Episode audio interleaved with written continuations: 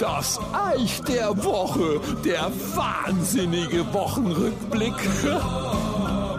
Heute möchte ich mit euch mal über Kettenbriefe sprechen. Die kennt man nur von früher, ne? Dieser Brief wurde im Jahr 1774 von Sir Mutombo Bambolero verfasst. Send ihn unbedingt innerhalb von sieben Tagen weiter, sonst geschieht ein Unglück. Hilde Boskop aus Essen hat 1986 diesen Brief vergessen weiterzuleiten. Einen Tag später hieß sie Hans. Klammer auf, das L in Hans steht für Gefahr. Ausrufezeichen. Sei also gewarnt. Klammer zu. So a Quatsch. Hilde konnte nur noch rückwärts sprechen und hat den Rest ihres Lebens gehumpelt. Ja, und dass man auf sowas als Kind reif okay, aber als Erwachsener heutzutage? Weil Kettenbriefe gibt's immer noch, halt noch moderner bei Social Media, wie zuletzt wieder bei Facebook.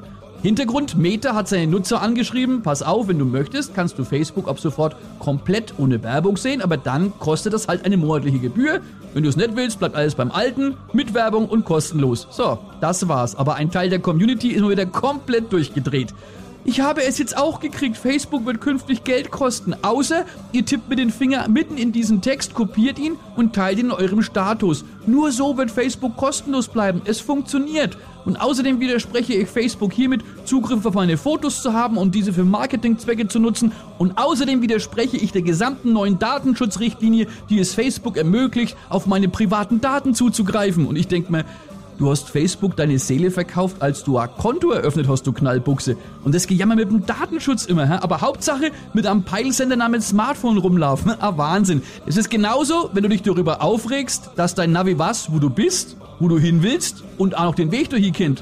Aber gut, wenn es immer noch so funktioniert, dann aufgepasst. Erzählt jetzt unbedingt mindestens 20 Leuten davon, dass man das Eich der Woche jetzt nicht nur hören, sondern auch sehen kann in meinem nagelneuen WhatsApp-Spaßkanal Das Eichamt.